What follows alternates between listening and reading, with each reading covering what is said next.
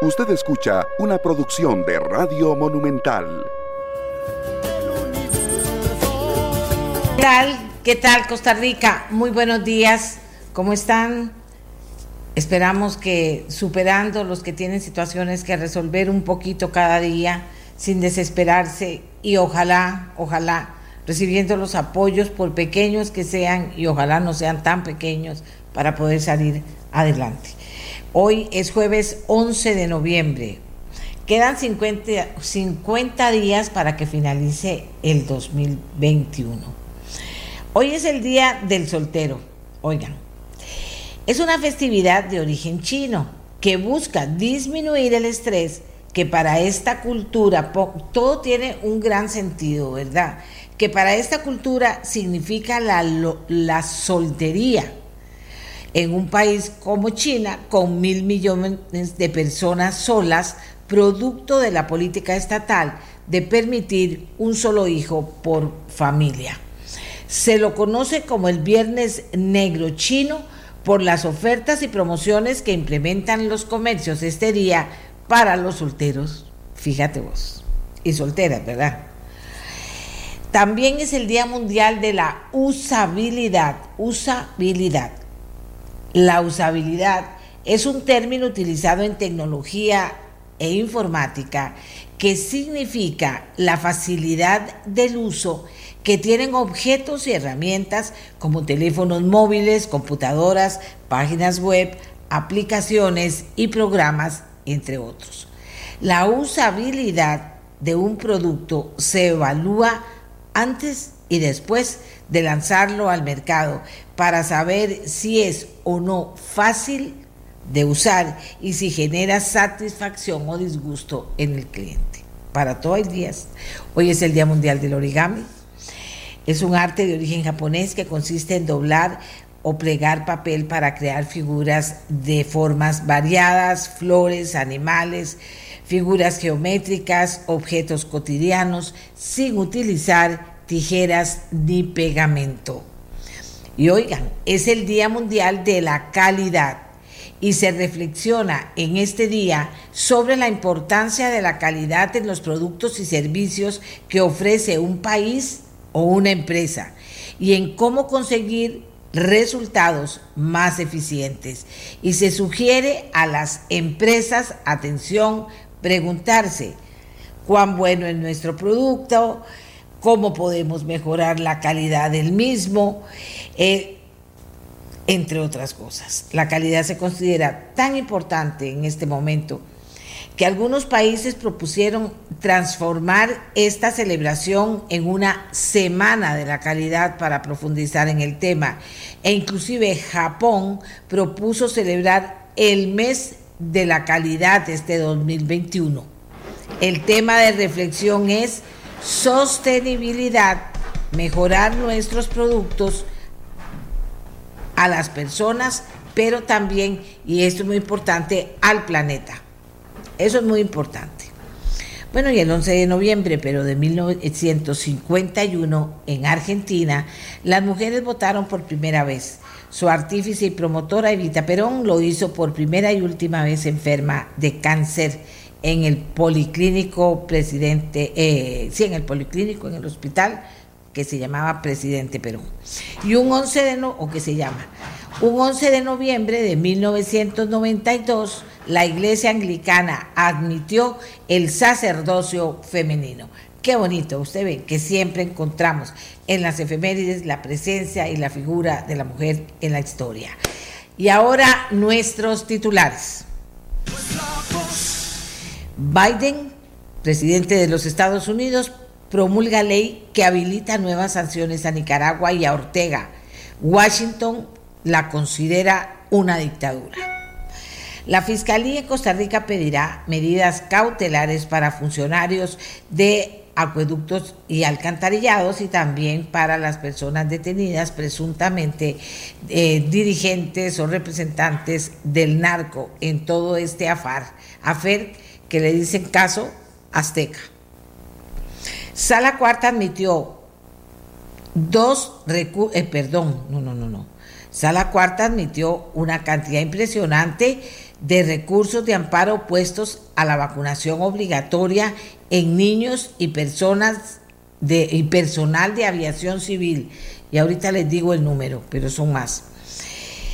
Una vacuna contra la mala praxis, ¿de qué significa? ¿De qué vamos a hablar en el programa? Vamos a hablar de que hay organizados abogados para tratar de fomentar hasta donde sea posible la mejor de las praxis en el tema de la justicia y del desarrollo del trabajo de los abogados.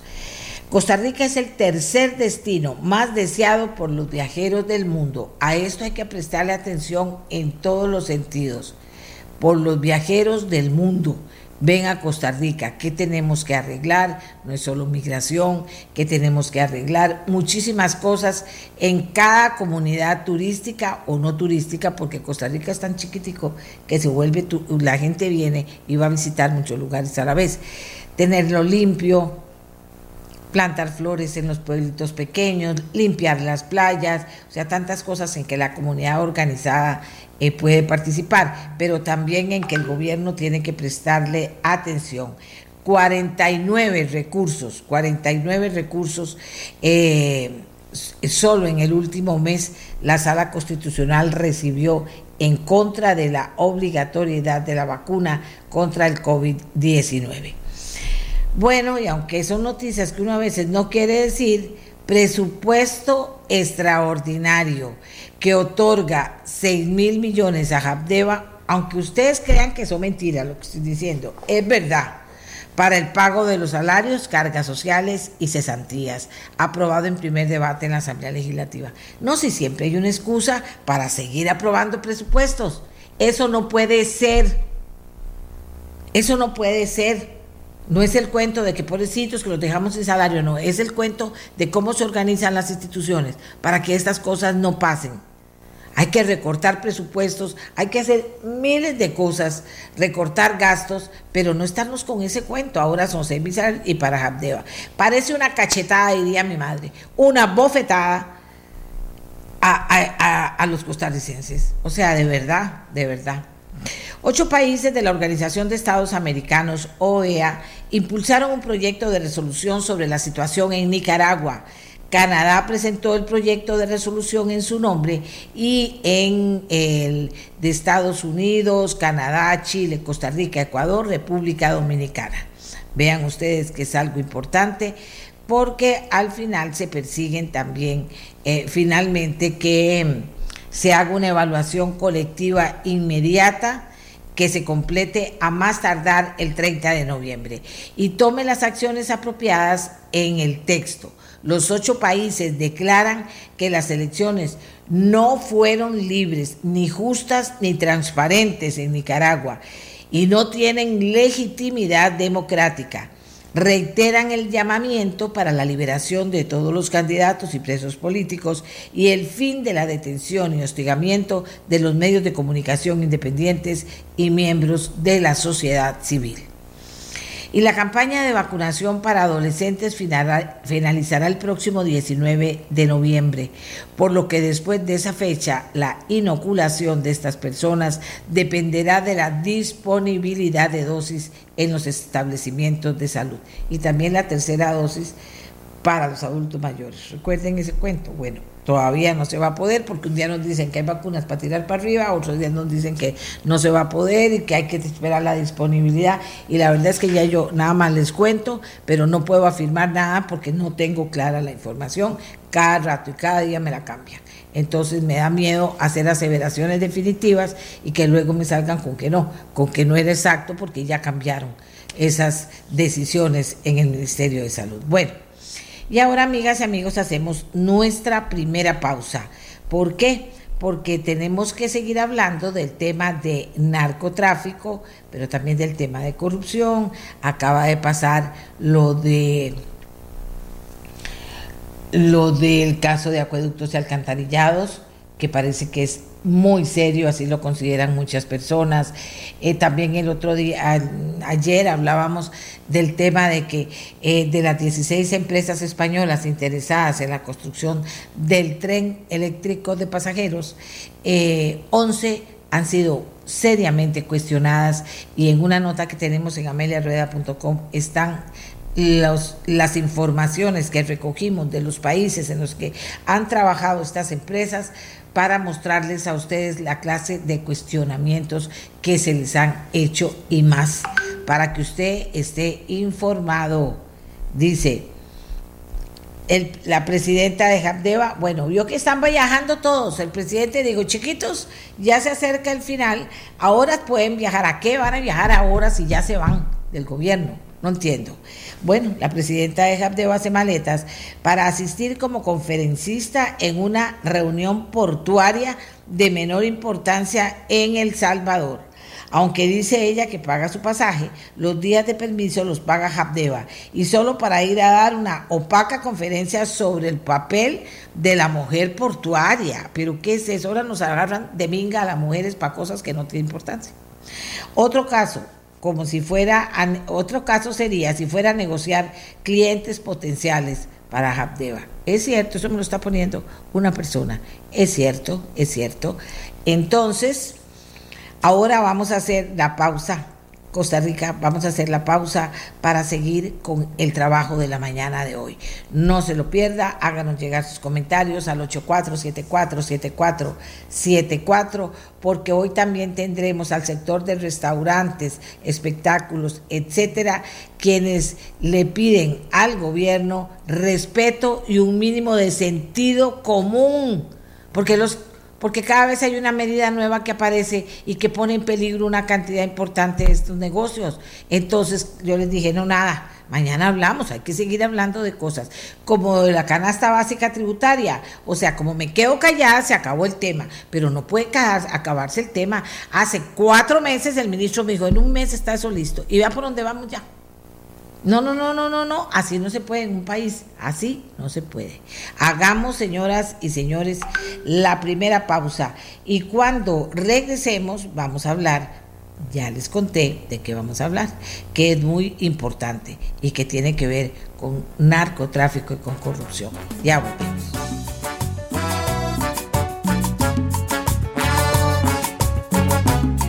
Amigas amigos, hay situaciones que pasan en el país que no podemos dejar de informar nada más y dejarlas así.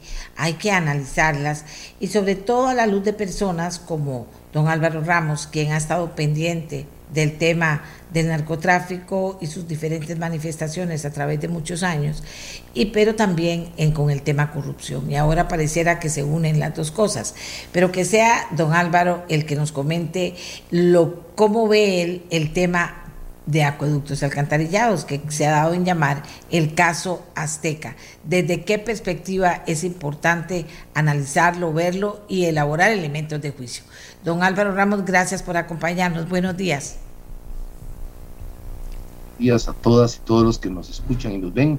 Un gran gusto en compartir con usted y con nuestros oyentes para lo que usted disponga. Miguel, llámeme.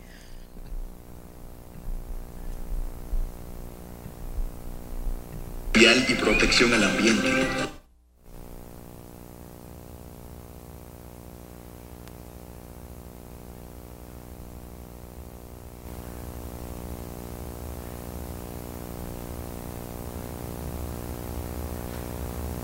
Llámeme, está malo esto. Ok, no oigo retorno.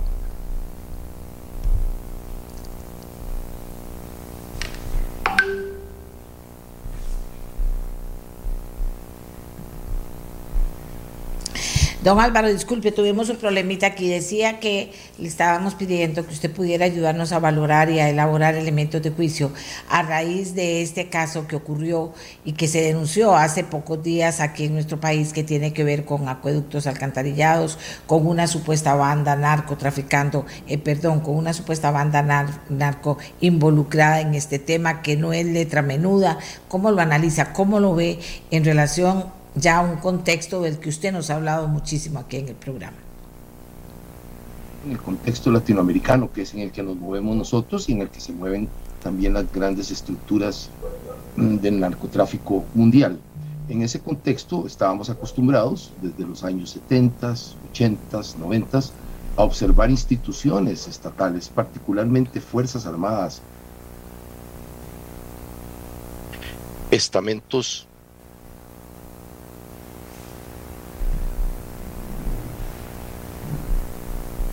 ¿Aló? Ok. ¿Aló? Sí, señora. Sí, lo estamos escuchando. Estamentos. Eh, estamentos eh, militares y, de, y judiciales que se estaban involucrando fuertemente en el narcotráfico. Luego percibimos, empezamos a entender el tema del lavado del dinero, en el que se involucraban bancos, particularmente bancos privados, y algunos de ellos en el mundo desarrollado, por supuesto que era el fin de que los dineros fueran protegidos del crimen organizado en esas instituciones de Europa y de los Estados Unidos, del mundo desarrollado. La sorpresa que tenemos en Costa Rica es bastante grande y bastante dolorosa. Las que se están involucrando en este sucio negocio de lavado de dinero y además de la penetración del narcotráfico. Es un elemento muy triste porque ya tenemos varios casos, se rumora, se rumorea que en el caso Cochinilla hay algo de esto, hay algo de lavado de capitales. En este caso no cabe la menor duda, se creó toda una estructura en una institución pública, se involucró un banco del Estado para lavar dinero y para que penetrara el narcotráfico, particularmente en la costa occidental del país. Estamos entonces en una situación muy, muy grave en Costa Rica porque es el propio Estado y sus instituciones quien está facilitando la llegada del gran narcotráfico al país. Aquí estamos hablando de grupos mexicanos y grupos colombianos en este, en el anterior probablemente en el caso Tureski también tenemos situaciones similares, tenemos involucramiento de municipalidades, podemos observarlo en el caso eh, Tureski, en el caso Pancho Villa y muchísimos más. Y en este también particular se rumorea, en, los ámbitos de inteligencia, que existe un involucramiento de por lo menos una municipalidad de la costa occidental del país. Entonces, es el propio Estado el que está prohijando, es el propio Estado y sus instituciones los que están ayudando a la penetración profunda del narcotráfico y a proteger sus sucias ganancias. Y eso no se queda ahí. El análisis hay que hacerlo un poco más profundo. Cuando uno analiza los detenidos en todos estos casos, en el caso Cochinilla, por ejemplo, en el caso mismo Tureski, donde habían oficiales de policía, en el caso actual. Es increíblemente bien pagado. Son empleados públicos increíblemente bien pagados, ganan arriba de 2 millones, 3 millones de colones, todos ellos eh, son profesionales, todos ellos con carrera administrativa, todos ellos. Entonces, eh, es increíblemente sorprendente que las personas mejor pagadas del país, que no han sufrido nada durante la pandemia, que han recibido su aguinaldo, su salario escolar, sus 2, 3 millones de colones o más, sean exactamente los que estén destruyendo el país sean exactamente los que estén causando el mayor dolor del país. Es increíble. Es más, en el caso anterior, Cochinilla logró pensionarse, uno de ellos. Es el colmo, les damos pensiones de lujo. Por cierto, una pensión de lujo a personas que están destruyendo el país. Los, retiramos con tranquilidad después de haber hecho un daño profundo al país. Igual en esta circunstancia, tenemos un banquero, las personas que más ganan en el país. Entonces el cuento de que el pobre muchacho de barrio bajo es el que está metido en, los delitos, es una de las mentiras más acabadas que he podido oír, por lo menos para estos casos. Son las personas que reciben el ingreso más alto del país, más seguro y por larguísimo periodo de tiempo y encima una pensión de lujo. Entonces, eh, tenemos que observar qué es lo que está malo y lo que está malo con toda claridad, doña Amelia, es la impunidad. Ayer, hoy, y comparto completamente la información a un medio cercano al de ustedes, eh, desde el punto de vista televisivo, que indicó que solo un 3% de los casos de corrupción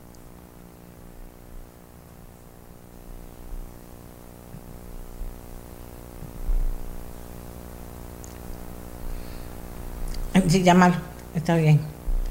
Eh, eh, don, don Álvaro parece que tiene algunos problemas con internet. Vamos a llamarlo por teléfono y así lo podemos tener. Hacemos la pantalla y nos puede seguir eh, analizando el tema de una manera tan importante. Quiero decir que las tomas de archivo que estamos pasando no corresponden a lo que estamos hablando. Entonces, por favor, compañeros, no me pongan esas tomas porque no es de lo que estamos hablando. Y entonces se pueden confundir las cosas y además no estaríamos diciendo verdad. Y a mí me gusta decir verdad. Entonces, eh, esas tomas no las usemos porque no tienen que ver con lo que estamos hablando. Me avisan, Miguel, si está listo don Álvaro.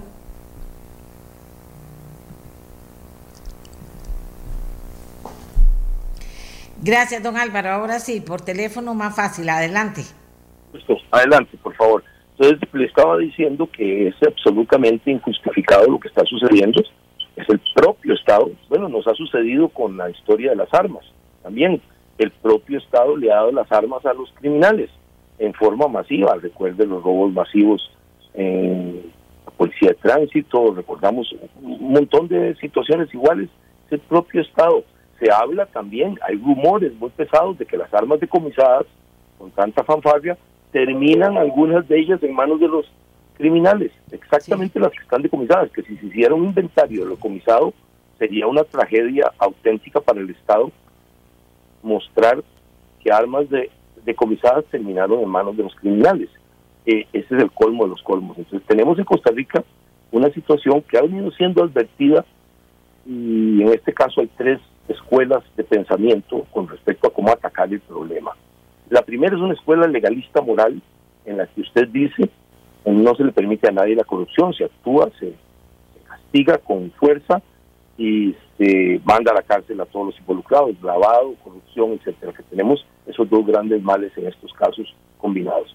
Hay otra escuela contraria a esa, pero no tan largo tampoco en el pensamiento, que dice, para evitar la corrupción, una escuela muy liberal, usted debe quitarle el poder exactamente a estos mandos medios.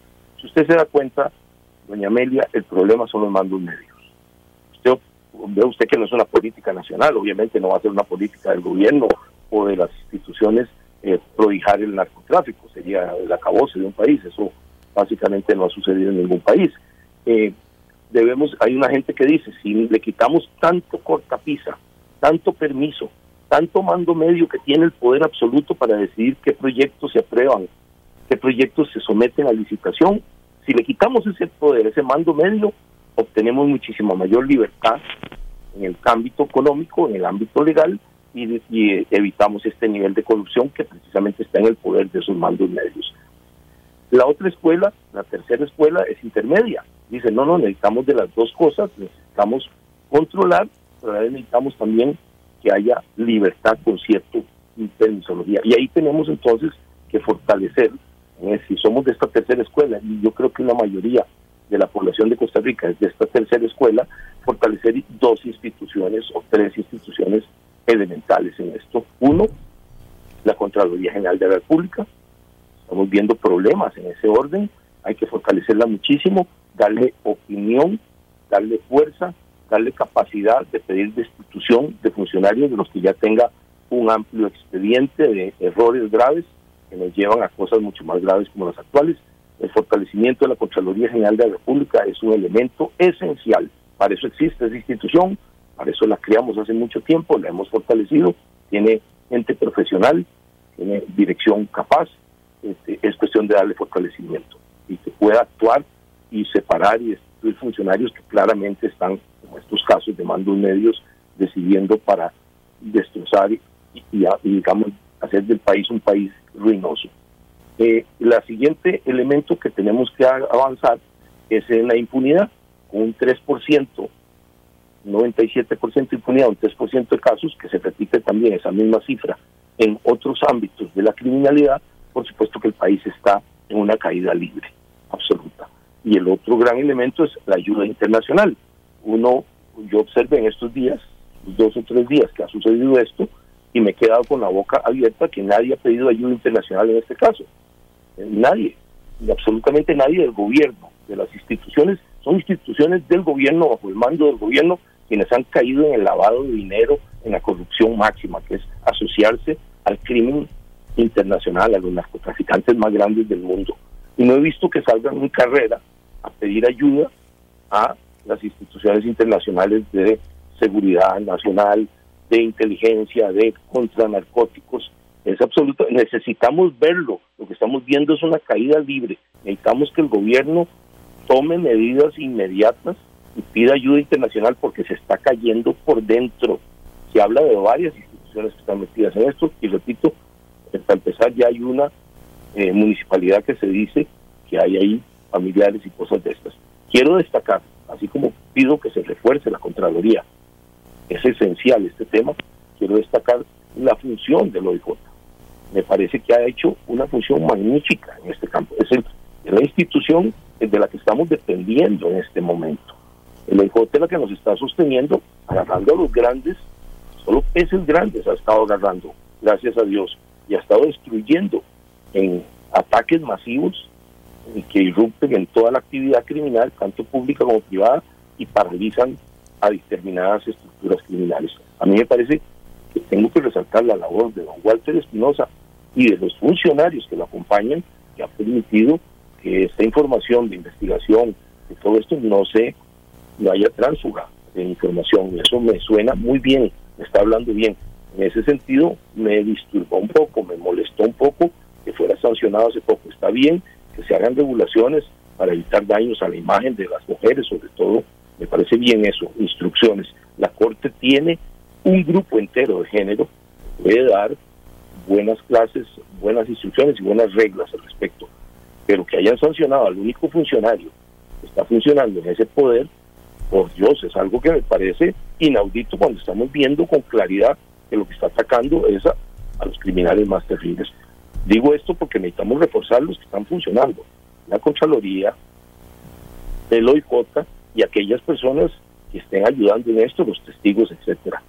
Eh, yo sí estoy muy preocupado porque esto me está demostrando como otros países de América Latina habían caído en eso. Y me preocupa mucho, me preocupa mucho, creo que también estamos en proceso, eh, el hecho de que tengamos grandes proyectos Evidentemente los narcos encontraron en Costa Rica el vehículo ideal, que son los grandes proyectos para lavar dinero. Me preocupa muchísimo que se oye rumores de en, los puertos. internacionalmente las agencias están preocupadas de oír corrupción a nivel de concesiones en puertos, etcétera. Me preocupa muchísimo pues, esto del tren eléctrico, que se están oyendo también rumores que se están compartiendo información, etcétera, con compañías increíblemente, digamos, que están en, el ojo de las autoridades de sus países respectivos. Países como Europa, como España, que han actuado contra esas compañías, por lo menos las han regulado, las han controlado. En Costa Rica más bien les estamos abriendo las puertas. Eh, me preocupa muchísimo que en un proyecto tan grande como el tren, por ejemplo, entremos de lleno en una lavandería completa. Esto hay que investigarlo y hay que ponerle, yo veo los diputados alegrísimos aprobando todo sin poner ningún cortapisa cuando ese podría ser una de las lavanderías más grandes de dinero del mundo. Es decir, no estoy diciendo que lo sea ahorita porque ni siquiera es un proyecto, pero que eh, evidentemente estamos siendo penetrados por el narcotráfico y esa sería una vía perfecta. Si a mí me ponen a decir cuál proyecto podría ser, ese sería uno perfecto para lavar dinero porque va a tener un montón de suplidores y, eso me preocupa. Entonces tenemos que poner atención con quién nos vamos a asociar en ese proyecto en la etapa de estudios. Todo eso debe ser hoy objeto de mira con lupa, nada de alegrísimos eh, procesos y pase adelante. Y eso como vi que aprobaron tranquilamente un préstamo en que nos dejan empeñados a mí, a mis hijos y a mis nietas de aquí hasta la eternidad, sin saber ni con quién estamos negociando. A mí me interesa mucho saber con quién vamos a negociar. A mí me interesa que me digan quiénes son los contratistas y subcontratistas. A mí me interesa más que me digan quiénes van a ser los funcionarios públicos que van a hacer las licitaciones, los contratos y los subcontratos. Eh, de lo contrario, creeré, y tengo todo el derecho como ciudadano que observo estos casos, que estamos frente al narcotráfico apoderándose el país, el colmo a través del Estado costarricense. Don Álvaro, eh, gracias por, por el análisis habíamos dejado pendiente la última vez el tema de Alex Saab, este hombre cercano a, a, Maduro, con toda la historia que ya habíamos contado de él. Ayer me comentaban sobre, sobre SAP que aparentemente eh, ya habría negociado en los Estados Unidos, que la familia de él está en Colombia. ¿Qué sabe sobre el tema? Porque también si ya negoció, recuerde que hablábamos aquí que lleva una lista de conocimientos de relaciones eh, con varios países latinoamericanos de parte de Venezuela que podrían resultar interesantes al final, inclusive para nosotros. Está usted en lo correcto, doña Amelia. Eh, a mí me pareció interesante ver que apenas llegado a los pocos días, eh, le quitaron de siete cargos se quitaron seis, lo que quiere decir que había empezado a negociar. los norteamericanos no iban a perder año y pico tratando de llevárselo. Estados Unidos, una operación costosísima, estoy seguro, en todos los sentidos, si no habían mm, ya negociado con él, dejaron un solo cargo para negociar sobre ese cargo. Esa es la costumbre de los US District Attorneys, los fiscales distritales de los Estados Unidos son muy habilidosos en eso. Me parece interesante, sí, la información empieza a indicar ya no salió ninguna información más de los Estados Unidos, lo que quiere decir que están negociando con él. Ya ellos no, no necesitaron atacar más el caso Saab, ya lo tienen bastante controlado. Y en ese sentido, eh, me quedo esperando, al igual que usted, he dicho que lo tocó el tema, que nuestras, aquí nuestras autoridades judiciales, en este caso, sobre todo de la Fiscalía, eh, salgan en carrera, pero salgan en carrera ya a hablar con sus contrapartes tienen perfectamente esa capacidad de hacerlo, tanto legal como política.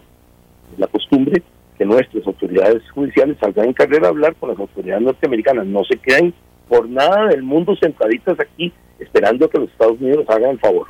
Es obligación de nosotros ir a los Estados Unidos, no de los Estados Unidos venir a nosotros, a pedir toda la información que SAP tenga de qué contribuciones hizo aquí en las campañas políticas, de cómo se utilizó las compañías venezolanas en Costa Rica para la corrupción como la que estamos viendo. Me interesa muchísimo porque es esparsa el lugar. Tiene algo que ver con esto, me interesa que me lo expliquen allá, que se lo cuente a las autoridades costarricenses. Nótese que la actividad de esta última estructura criminal destruida por dicha y a los estados todos unidos o casi todos en el área del Pacífico tiene que ver en la misma área geográfica en la que está localizada la principal operación venezolana en Costa Rica. En la operación en que se mencionan por parte de la gente que habló a la fiscalía contra Saab diciendo que esas operaciones tenían que ver con el puerto Limón y que de ahí salía dinero. Nos interesa muchísimo que se muevan las autoridades costarricenses, no que se sienten en sus laureles, porque aquí está la clave, doña Amelia, de lo que pudo haber venido del narcotráfico, por lo menos suramericano, y algo mexicano en la operación de Saab, había una operación mexicano, en la parte mexicana, que viniera y se dijo que Costa Rica era un punto clave. Yo no tengo ninguna duda de eso. De mi análisis así simple, sin tener yo las declaraciones de SAP, no tengo ninguna duda de que Costa Rica se prestó para eso. Y a mí, a mí dentro de ese préstamo que hizo del territorio nacional, el país a los narcotraficantes, de los cuales SAP era uno de sus tesoreros, lo que me interesa más es si se entró dinero a las campañas políticas. Si eso sucedió, es el más grave crimen cometido contra, contra Costa Rica, más grave que el del AIA, porque ahí se dobló la voluntad del pueblo costarricense, se violó lo que es más sagrado en institucionalidad costarricense, que es la limpieza de las elecciones. A mí me interesa muchísimo que, ya que usted tiene una información que también concuerda con un poco con la que yo tengo, este, me parece que usted la tiene más precisa, lo de la familia, yo no tengo eso, y ya está en Colombia, lo que me indicaría algo muy importante, algo que ya actuaron fuerzas para sacar a la familia de Venezuela, a mí me parece que se deben mover ya. Yo ofrecí y lo vuelvo a hacer aquí ante usted y ante su público que es muy calificado en estos temas, que si hay necesidad de conseguir dinero que se expone al Poder Judicial para que las autoridades judiciales en el grupo que tengan que ir vayan a Miami, que es un viajecito de dos horas y media, ya, de ida y vuelta, vayan y hablen con SAAP y con las autoridades judiciales, nosotros conseguimos el dinero y se lo donamos que no haya ninguna excusa de que no han podido ir a Miami porque les falta dinero para viáticos. Tienen que ir y hablar con Saab y hablar con la gente que ha interrogado a Saab y le deben pedir ayuda al gobierno de Estados Unidos en ese sentido, que creo gustoso la va a dar. Creo, es mi impresión, dado que esa es la ruta lógica de ese caso, ver todo lo que ha sucedido en América Latina con ese crimen. No nos olvidemos, para volver al tema original de la IA, que tenemos en América Latina el caso de Odebrecht, que nos abrió los ojos de cómo penetraban estructuras tanto empresariales como criminales en todos los ámbitos políticos. Milagrosamente Costa Rica salió fuera de Odebrecht, no teníamos proyectos con ellos, pero claramente la escuela de Odebrecht está aquí con nosotros, pero mucho peor porque estamos lavándole a través de construcciones, a través de proyectos, estamos lavando dinero al narcotráfico internacional. Esto es el colmo. Yo, si no fuera cierto, si no fuera porque le creo todo lo que dice el señor Espinosa del OIJ, en Walter, definitivamente no lo podría creer que nos hayamos convertido el Estado costarricense en uno de los principales cómplices del narcotráfico internacional. Es algo que de veras que se requiere una dirección política, una dirección judicial, una, una estrategia policial para acabar con esto. Eh, como estamos en la actual estrategia que hay, es el desastre más grande del mundo. Costa Rica se ha convertido en uno de los destinos más importantes del narcotráfico, uno de los exportadores más importantes del narcotráfico internacional y ahora uno de los lavanderos más importantes, pero parece ser el Estado costarricense, no parecen ser los finqueros como en otros lugares, no parecen ser los guerrilleros como en otros lugares, son los funcionarios de alto nivel que ganan 2, 3, 4 millones de colones, que están sentados en oficinas con aires acondicionados, que tienen una pensión de lujo al llegar a los 60 años, son esos los que están lavando el dinero es el acabose, es, inaceptable absolutamente eso. No podemos seguir aceptando esas condiciones porque nos van a destruir el país. Vea usted el nivel de violencia que llegó eh, este principio de semana. Una violencia inusitada, nueve muertos en, en 39 horas, nueve asesinados. es un periodo cortísimo de tiempo para la cantidad de gente asesinada en, en una microbús quemada. Es decir, es una violencia que nos va a destruir completamente, doña Sí, el tema es que con nadadito de perro se han ido metiendo y que usted habla de, habla de muchos factores. Eh, el tema que la gente sencilla, preocupada, dice, pero entonces, ¿qué podemos hacer? No se puede hacer nada, porque aquí se habla mucho, pero al final no se aterrizan las cosas. ¿Qué les decimos, don, don Álvaro? Sí se puede. Eh, yo diría que todavía estamos a tiempo de cambiar algunas cosas que son muy serias. Eh, en primero, meterle mano a la cuestión técnica, tecnológica. Eh, definitivamente necesitamos eh, tecnificar algunos aspectos como los puertos, necesitamos implementar en aquellas personas que tengan, digamos, acceso a información clasificada, en casos de narcotráfico y lavado, necesitamos definitivamente pasarlos con el polígrafo. Es una cosa absolutamente necesaria. No puede trabajar nadie estos asuntos que no sea pasado por polígrafo. Eso es una cosa técnica a nivel internacional, no tiene nada que ver con derechos humanos. Eh, nadie está diciendo que lo van a fusilar por no pasar un polígrafo. Estamos diciendo que no puede manejar inteligencia, no puede manejar temas sensitivos. Es absolutamente necesario. Lo otro que tenemos que ir investigando eh, claramente es si necesitamos regularizar o legalizar algunos de los aspectos por ejemplo el de la marihuana, para evitar esa violencia extrema en las comunidades. Es un tema que debemos discutir, no necesariamente hay que aprobarlo de inmediato, requiere estudios y trabajos de fondo, pero claramente tenemos que reducir la violencia que nos está comiendo por todo lado y uno de los temas es ver si se requiere legalizar por lo menos el tema de la marihuana para reducir violencia en las comunidades. Entonces, e, esta, esta temática y la última y quizás la más importante de todas es el tema judicial. Repito que ahí es, estoy muy preocupado. La situación judicial es extremadamente mala. La doctrina judicial nos ha llevado a este punto.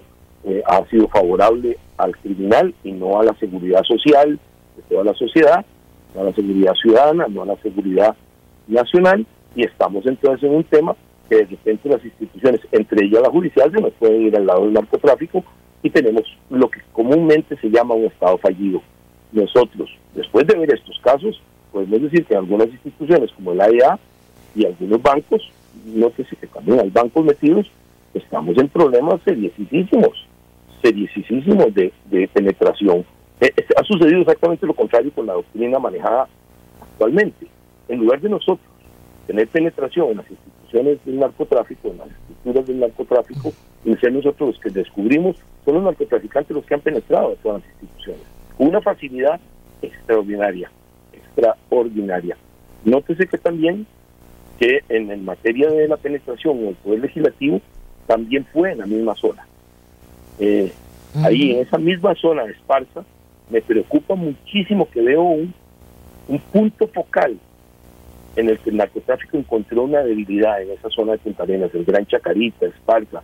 Nótese que ahí también era donde, con el cuento de casas mm, populares y eso, igual que Pablo Escobar en, en Colombia, también ahí teníamos una gran penetración del caso anterior, del caso mm, Entonces, eh, estoy muy preocupado y tenemos que hacer una revisadita al caso Cochinilla a ver en qué momento nos aparecen exactamente los mismos problemas.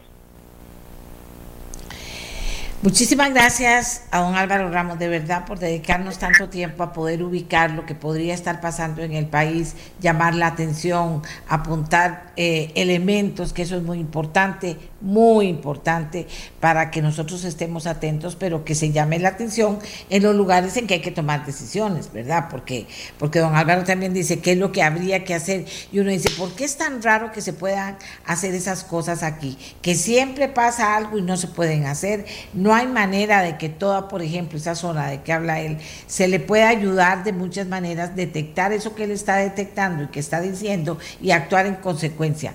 O sea, hay cosas que no pasan en Costa Rica, que nunca pasan que uno dice, ¿por qué no pueden pasar si tampoco es que son tan difíciles? ¿Qué es lo que está pasando atrás? Podría haber una mano negra peluda y eh, desde hace muchos años trabajando, eso no es un día para el otro. Pero le agradezco mucho a don Álvaro, estaremos atentos, eh, sin duda alguna, ojalá que lo oigan en, en, las autoridades, no sé, la fiscalía, y que mande a dos personas a Miami, que esté, hablen con la gente que está hablando con SAP a ver qué saben de, de, la penetración que puede haber aquí en Costa Rica y en qué niveles. O sea, eso es muy importante, eso no es para sacarlo y no probarlo. Si alguien lo dice y no lo prueba, pues entonces ahí estamos en problemas. Pero si alguien denuncia y dice tal cosa y se puede hacer esto y no se hace, también estaríamos en problemas. ¿Cuál es el problema de ir a averiguar y venir? A, plantear las responsabilidades que se puedan plantear aquí en Costa Rica. No podemos quedarnos callados porque entonces después cuando nos pregunten qué será, por qué no hizo tal cosa, por qué no hizo tal otra, por qué no hizo tal otra, y resulta que tal cosa, tal otra y tal otra tienen un ligamen en común y podría ser el narcotráfico y la corrupción, ¿verdad? O sea, yo le agradezco mucho de verdad que don Álvaro todo su conocimiento lo comparta que plantee qué es lo que cree que se debería hacer y que además le dé buenos consejos a la fiscalía para que mande gente a aprovechar esta situación y así los gringos no se van a guardar en la información, que así sepamos nosotros con certeza también por dónde andamos y quiénes andan por dónde andan. O sea, no hay otra manera. Gracias, don Álvaro, de verdad, y estamos atentos a, a, a continuar con esta historia. Ojalá que esta historia pueda irse pueda ir construyendo a la par, de verdad, una forma de decir, hasta aquí, ya no más, vamos a comenzar a hacer de verdad cosas para detectar, para prevenir, pero si cada vez que se va a hacer algo así hay problemas y no se puede, bueno, entonces ya comienzan los problemas a hacerse mayores. Hacemos la pausa, Costa Rica, y cuando regresemos vamos a hablar de algo que es importante. Yo cuando ellos me contaron, que, de qué se trataba, yo les dije, nada, vénganse mañana. ¿Cuántos? Bueno, vénganse los que puedan. La cosa es que se vinieron un montón, pero pedimos respeto y el mínimo sentido común a las autoridades del Ministerio de Salud. Vamos a escuchar quiénes le dicen esto al gobierno, al presidente, al Ministerio de Salud y vamos a contar por qué es que le están diciendo esto. Hagamos la pausa y ya venimos. Costa Rica, gracias por acompañarnos. Pide pan, ternura y amor. Amigas y amigos, les decíamos que es un título sugestivo, pero es absolutamente cierta, que pedimos respeto y el mínimo, mínimo sentido común, porque van a seguir quebrando a gente del sector. Entonces, mientras esperamos se conecten las personas, vamos a hablar de temas que tienen importancia. Eh, por ejemplo, hay un partido contra Honduras. Dicen las personas que saben de eso que hay problemas con la implementación del QR, del QR, que hay problemas, óigame. Hay hasta el momento 2.922.621 códigos QR que se expidieron, 28.500 personas que nos se vacunaron fuera del país y en efecto muchos con retraso de QR, la gran mayoría. Eh, 2.822.621 más bien son las personas vacunadas. 2.300.000 códigos QR hay 300 mil personas que no aparecen en el sistema y por lo tanto no hay QR para ellos. Aún no está listo el QR automático para turistas con pase de salud que se emite en el aeropuerto. También hay un problema con los menores de edad porque mayores de 12 años que es donde está más del 70%, no tiene el esquema de vacunación completo. ¿Que ¿Por qué les cuento esto? Bueno, porque es parte de los graves problemas que persisten en muchos sectores y que pueden hacer que... Eh, y que pueden... Ok. Y que puedan eh, mover algo. mover algo. Henry Gamboa fue el que me mandó el mensaje vamos ya con el tema. Henry Gamboa fue el que me mandó el mensaje y al que yo le dije de inmediato, ¿por qué no me dice eso? ¿Por qué no me lo dice al aire? O sea, la gente tiene que escucharlo. Usted es, digamos, el que representa a los afectados en última instancia. Y hágase acompañar por gente de los, del sector que también fortalezca esta preocupación suya. Bueno, él se, hizo acompañar por el presidente de CACORE, Cámara Costarricense de Restaurantes, por José Quesada, presidente de Asobarets, que es la Asociación de Bares y Restaurantes, por Carlos Gutiérrez, presidente de Citramusa, de Citramusa, que es Sindicato de Trabajadores de la Música. Él mismo es representante de salas de eventos y afines actividades artísticas de música en vivo. Entonces yo le dije, don Henry, dígame eso que me está diciendo usted a mí, dígaselo a los costarricenses mañana y después hablamos con las otras personas a ver cómo lo están percibiendo y cuál es la afectación que de verdad podrían sufrir o están sufriendo ya. Don Henry, cuéntemelo igualito. Buenos días.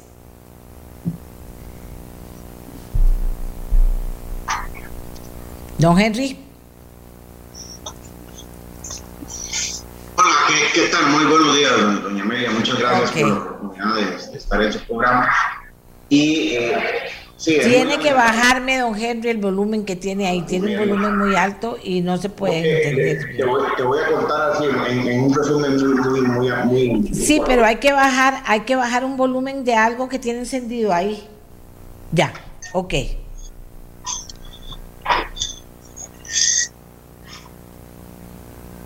Don Henry, eh, eh, don Henry, sí, adelante entonces.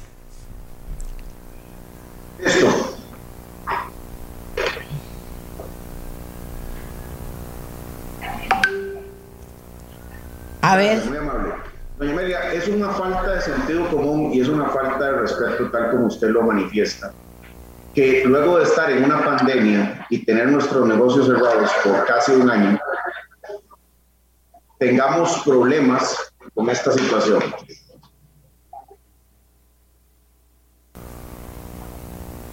Retorno. Retorno. Eh, ¿Se escucha? No, no, tengo problemas con la conexión. Miguel, retorno, por favor.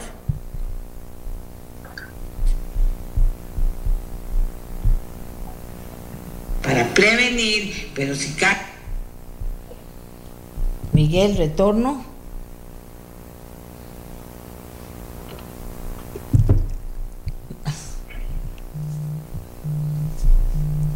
Aló. Aló. A ver. Vamos a ver. Comenzamos con don Henry entonces. A ver, don Henry.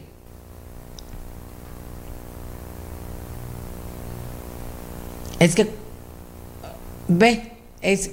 Mejor llamémoslo por teléfono, mejor llamemos por teléfono. A todos les voy a decir que me manden una foto para hacer una pantalla y tenerla para cuando eh, tienen que tener buen sistema de internet. Si no lo podemos hacer por teléfono, pero cada vez que nos atrasamos con esto de, de que no comienzan, de que no están conectados, de que no están de, de que de que tienen problemas con el audio, nos vamos atrasando demasiado.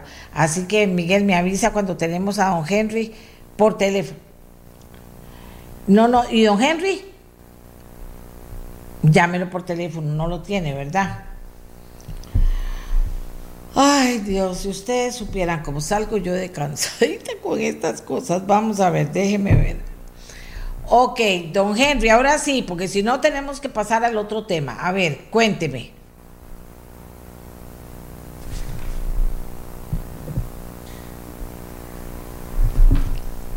¿Aló? Doña yo, yo sé lo que le sucedió a, eh. don Henry. Yo, podría hacer un, un No, no, no, no, no, no. Cada quien dice lo que tenga que decir de su sector bien clarito. Y el señor de Cacore me va a hablar del tema del QR también, que tienen problemas. No, no, no confundamos porque de todas formas, don Henry, lo podemos conectar por teléfono y entonces lo podemos tener con nosotros. Él dice que ya está, pero no está don Henry. Vamos a ver, no importa. Esto es en vivo a todo color, le pone más emoción todavía. Aquí lo tengo. Sí, pero aquí va a estar don Henry en, en un minuto. Miguel, a ver. Aquí está Miguel, aquí está don Henry. Si esto es un, un ejercicio que me ayuda mucho Aquí está. Al cerebro. Hacer ejercicios, el músculo del cerebro. Pero deberíamos, eh, deberíamos poder ir solventando eso, que la gente, eh, la gente eh, tenga la habilidad y si no, probarlo antes. Si está saliendo mal, entonces ponemos la careta, lo llamamos por teléfono y queda todo lindo. Ahora sí, don Henry, en línea telefónica, díganos. Eh, doña Amelia, es muy cierto, el, muy puntual lo que usted dice, es una falta de respeto y una falta de sentido común que nuestro gremio, tanto de Cacore como de Asobares, luego de tener prácticamente cerrados nuestros negocios durante 11 meses, seamos en este momento víctimas de alguna invención que legalmente está constituida, pero que nunca la habían puesto en práctica. Le voy a explicar. Ayer tuve la oportunidad de ir a renovar el permiso de salud de uno de los negocios que yo represento y me topé con la sorpresa de que este año la directriz del Ministerio de Salud es no solamente cerciorarse de que nuestros negocios tengan la seguridad social al día, como toda la vida se ha dicho y toda la vida se ha hecho, y es una prioridad, sino que ahora, como requisito, y no te dan trámite, ni te reciben documentos, ni te dan respuesta, simple y sencillamente en la puerta te dicen, usted aparece moroso con el pago de Hacienda, usted no puede tramitar su permiso de salud. En esto es muy claro. Cuando nosotros generamos nuestras ventas en el 2019, pagamos impuestos en el 2020. Y en lo que nosotros generamos en el 2020 lo pagamos en el 2021. Ahorita nos están pidiendo que pongamos al día dineros que no generamos, obligaciones que tuvimos que poner al día con dinero muchas veces prestado, con dinero muchas veces que no se generaba en nuestros negocios, y como bonita cosa nos ponen como requisito tener el, las obligaciones con el Ministerio de Hacienda al día, cosa que en muchas de las direcciones de salud no se exigía a ese punto. Ahora bien, administraciones proactivas, la Municipalidad de Desamparados y la Municipalidad de Alajuela. Casos importantes, ellos hacen una amnistía en donde te llaman, porque yo he recibido varias llamadas ya, en donde te dicen, señor, ¿qué podemos hacer para ayudarle para que usted pueda ponerse al día? Tenemos una amnistía en, el, en la condonación de multas e intereses. Eso es lo que nosotros necesitamos en este momento.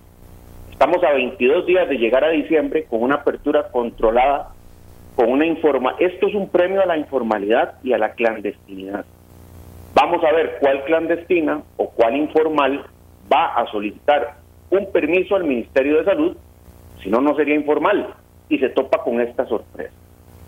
A nuestros restaurantes nos quitaron un tiempo de comida. Nos cerraban a las 9 de la noche, nos cerraban a las 7 de la noche. Y hoy, sin más, nos exigen a 22 días de hacer una apertura controlada que estemos al día con todos esos.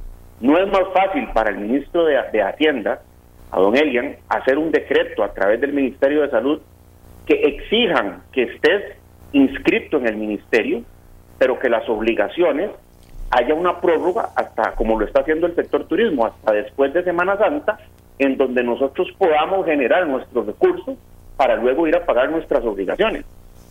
Me apoyo en los compañeros que tengo ahorita. Vamos a ver, eh, yo lo que también quiero que me diga es que cómo lo termina afectando a usted o al sector que usted representa.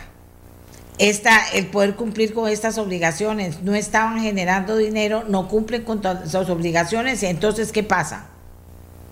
Bueno, esto es muy sencillo. En el momento que tengamos el permiso de salud vencido, eh, tenemos la posibilidad y tenemos el problema de que en cualquier inspección nos van a llegar a cerrar. Porque hoy en día, en pandemia, estamos en una pandemia todavía, requisito fundamental y lo que te hace ser no clandestino es tener el, permiso de funcionamiento de salud habilitado y al día. Al tener estas trabas, lo que nos están empujando es a la clandestinidad. Y lógicamente no estamos pidiendo nada regalado, doña Amelia. Sabemos que tenemos que pagar impuestos, sabemos que estar al día con la seguridad social, pero a puertas de una apertura controlada, como es lo que se anunció en el mes de diciembre, poner estos requisitos en una pandemia es el peor momento que pudieron haber escogido. Ok, bien, les decía que tenía a don Henry y que él me había contactado con personas eh, también del sector, representantes del sector. Inicialmente voy a conversar con don Helio Campos, que es el presidente de CACORE, la Cámara Costarricense de Restaurantes. Eh, don Helio, ¿cómo está la situación? ¿Qué les preocupa a ustedes de lo que acaba de plantearnos don Henry Gamboa? ¿Pueden hacer algo o no pueden hacer algo? ¿Son muchos los afectados? ¿Son pocos los afectados? ¿Cómo está el tema? Sí, buenos días, doña Amelia. El problema que que explica Henry afecta a muchos restaurantes, todas pequeñas, eh, porque hay un absurdo acá, que es que cuando el restaurante va a renovar su permiso de salud, le exigen que esté completamente al día con el Ministerio de Hacienda. El problema es que eso no es tan fácil como suena. La, la página pública donde están la información de Hacienda está muy desactualizada, contiene muchos errores. Vienen deudas prescritas, vienen deudas que ya fueron pagadas. Entonces, a diferencia, por ejemplo, la página de la caja, que las deudas están al día, es muy fácil pagarlas eh, cuando se pueden pagar. En, en Hacienda es un enredo. Entonces, para arreglar ese enredo, se dura por lo menos un mes. Y el Ministerio de Salud lo que da como, como tiempo para para entregar ese requisito, después de entregado eh, eh, todos los demás requisitos son 10 días. Entonces de los restaurantes no, pueden cumplir el requisito. Eso es lo que está pasando en estos momentos. Entonces hay cientos de negocios que no pueden renovar su permiso de salud porque escogieron el peor momento durante la pandemia, a, principios del, de este año, para pedir un requisito nuevo. Bueno, ellos dicen que no es un requisito nuevo, que siempre ha existido, pero para por lo menos eh, solicitarlo ahora, ¿verdad? Don Elliot, ¿ustedes con quién hablan y qué les responden?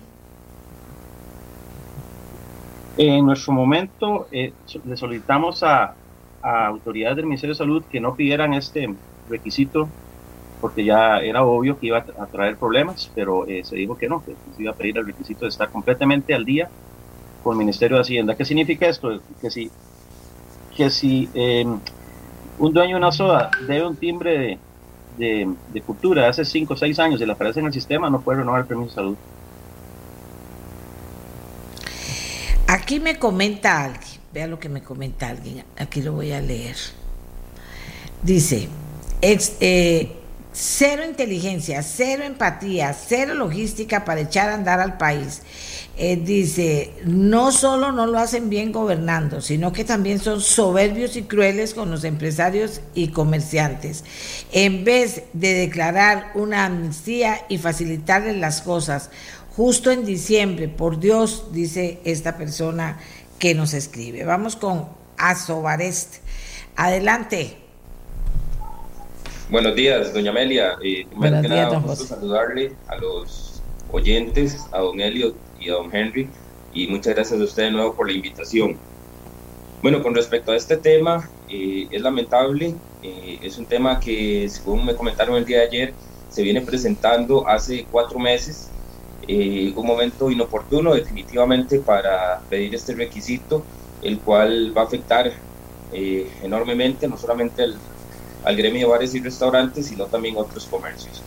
Eh, ayer lo hablaba yo con don Henry, un, tema importante es, por ejemplo, si el tema del código QR se va a pedir obligatoriamente a partir del 7 de enero del próximo año, sería bueno que a partir de ese momento den eh, una amnistía de por lo menos unos seis meses para que se pida un requisito como este.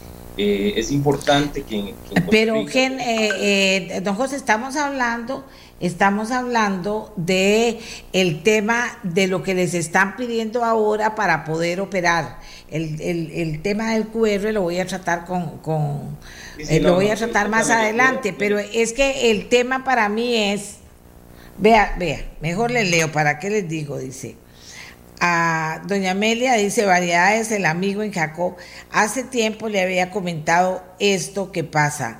Aquí dice otra persona, la dueña de añoranzas en Heredia, por, die- por Dios, quienes nos gobiernan que no entienden. Eh, vamos a ver. Bueno, aquí dice otra persona, por curiosidad, doña Amelia, pregúntese el Ministerio de Hacienda, está al día con la Caja Costarricense del Seguro Social. Eh, eh, es un poquito en ese sentido. Hay restaurantes en esa situación que van a tener que cerrar, que no tienen los documentos, que no tienen plata para pagar eso ahora. Eh, ¿Cómo está la situación de los restaurantes? Sí, como te digo, o sea, yo lo que hablo es de una amnistía en el tema de este tema y de otros temas como por ejemplo el tema de patentes, impuestos y demás. Sea, que este tema que en este momento está afectando para la hora de la solicitud del permiso del Ministerio de Salud de una amnistía a partir de- del próximo año de por lo menos unos seis meses, porque por ejemplo los bares eh, este año sufrieron un tema eh, a partir de, de mayo hasta finales del mes de septiembre, estuvieron cinco meses trabajando al 25% del aforo. Entonces, ¿cómo un negocio que trabaja al 25% del aforo va a poder pagar todo al 100% del aforo? Es algo sumamente imposible.